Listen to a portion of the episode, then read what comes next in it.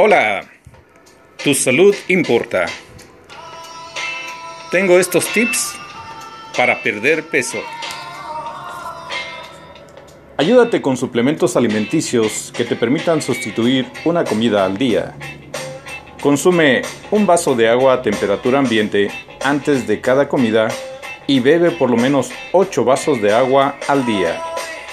Consume los grupos básicos de alimentos en cantidades moderadas y mastica despacio los alimentos de 10 a 15 veces antes de tragarlos.